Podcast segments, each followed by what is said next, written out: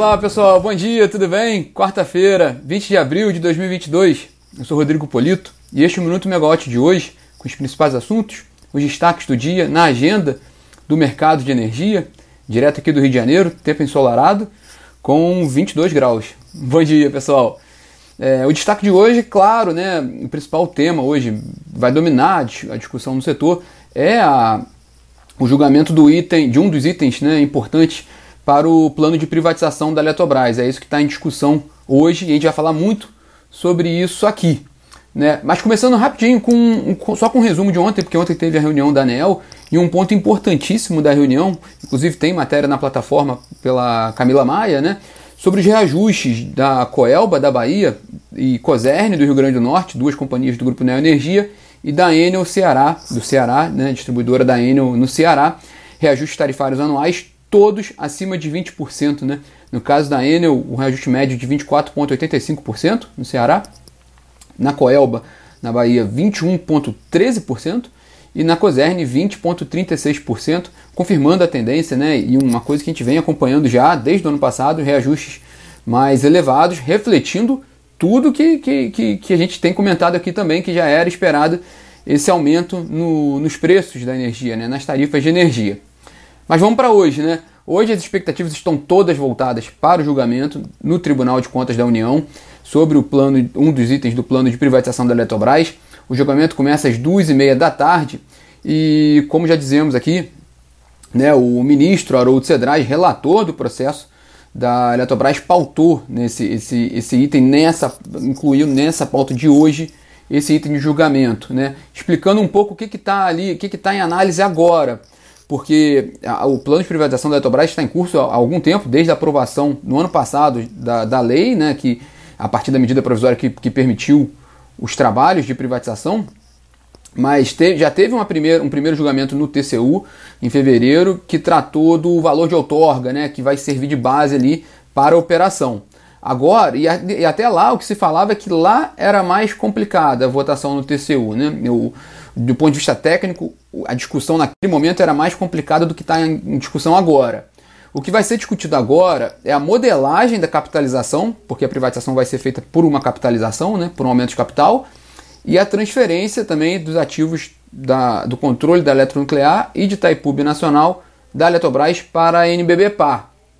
No entanto, apesar de ser menos complexo de ponto de vista técnico, esse, esse julgamento de hoje ele ganhou uma importância muito maior pelo contorno político, porque é praticamente a última barreira que existe para que o governo coloque mesmo na rua a operação de, de capitalização da companhia. Né? É, há uma expectativa no setor, no mercado como um todo, de que o ministro Vital do Rego, que já havia feito um voto com recomendações lá atrás, que ele possa pedir vista do processo agora para analisar com mais tempo, né? É, que poderia ser, dependendo de, das fontes e dos veículos, dos jornais, ele poderia pedir essa vista, esse pedido de vista para, para 60 dias, né? É, há uma pressão também pelos outros ministros que poderia fazer com que essa, esse pedido seja só de uma semana, então o tema voltaria para a pauta do TCU na semana que vem. O fato é, é que esse período da vista vai ser determinante ali para o que o governo pretende fazer com a Eletrobras esse ano. Porque o, o, o, o, com o que, que o governo trabalha? O governo trabalha com a aprovação desse item na semana que vem, até a semana que vem, no dia 27 de abril.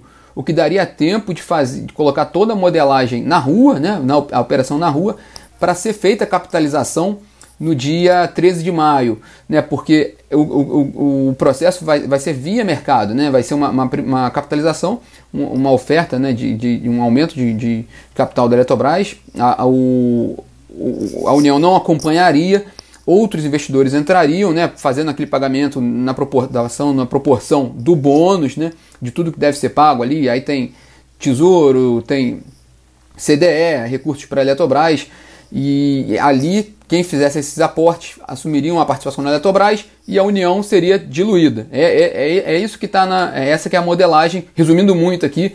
Mas na própria na plataforma da Megawatt e também ali no canal da Megawatt no YouTube tem a série de podcasts sobre o, processo de privatização, sobre o plano. Então, explicando tudo isso para quem quiser mais detalhes sobre o que está sendo discutido no, por dentro ali da privatização. É, o, o, que é curioso, como a gente explicou aqui, é que é uma capitalização, né? O governo insiste na, na informação, né? Na, na, explicação de que não se trata de uma privatização. Tudo bem, não, de fato não é uma privatização clássica, né? Que é a venda do controle direto da, de, uma, do, de uma companhia da União para um outro, um outro investidor. E também porque a União continuará com uma participação muito relevante na Eletrobras, mesmo não sendo a controladora. Mas é, é, é importante porque a operação em si ela é fundamental para o Ministério da Economia, porque é, uma das bandeiras do Ministério é a privatização e concessões, né? É, a realização de concessões. Nessa área de concessões, inclusive, tem andado muito bem. É, na área de privatização são poucas entregas e aí a entrega da Eletrobras seria assim um, um, um, um, resultado da, da agenda do Ministério da Economia e aí o Ministério trata como privatização.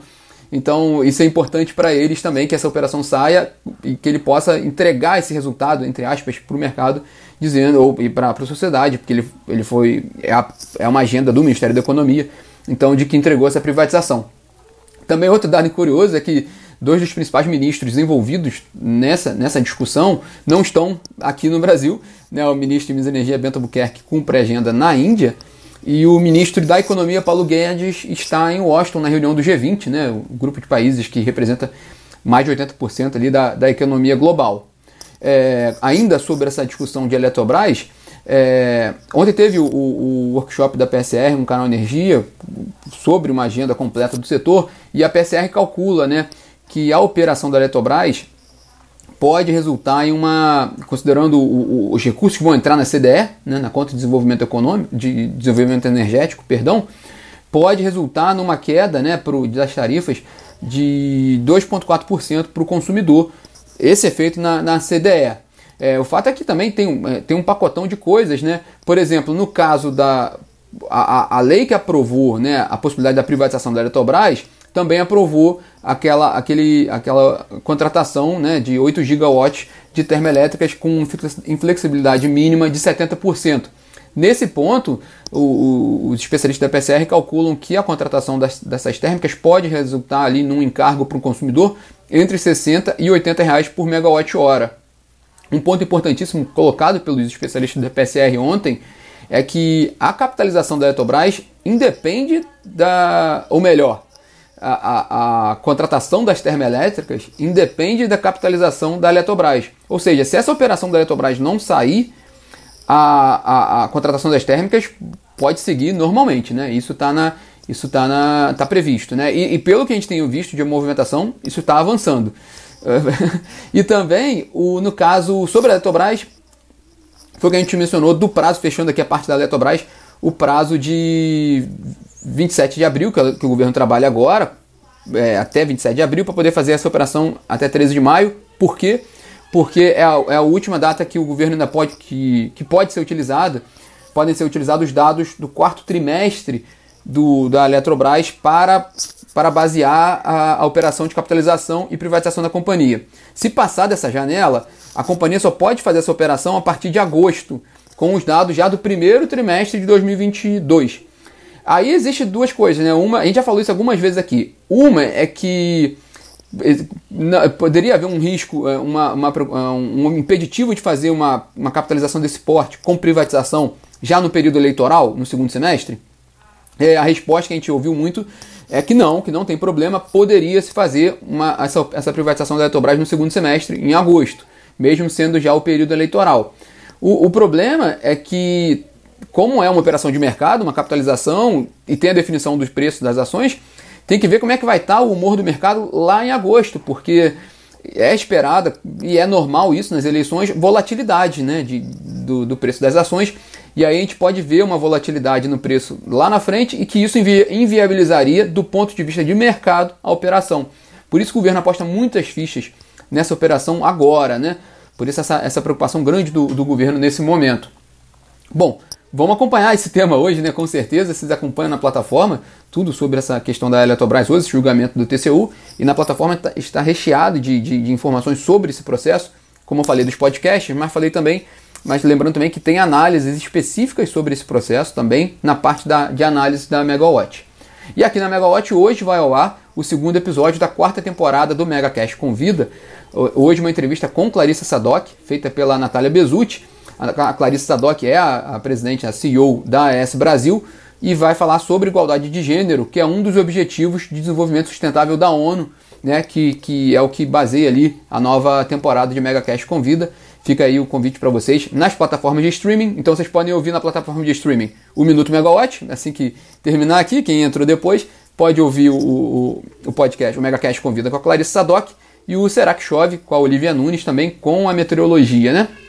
Lembrando também que aqui já está, já está no ar também a revista digital, o, o, Caminho da GD no Brasil, da primeira instalação ao marco legal, disponível na plataforma para todos, e também a linha do tempo dos reflexos da guerra no mercado de óleo e gás.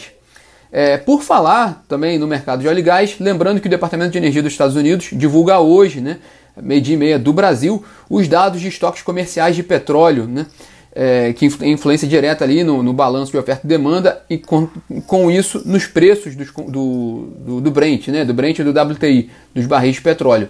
Lembrando que hoje, a última vez que a gente deu uma olhada aqui, o preço do petróleo estava com tendência de alta, na casa de 108 dólares e 70 centavos o barril, com uma alta de 1,38%. Esse dado também a gente vai acompanhando ao longo do dia, trazendo para vocês.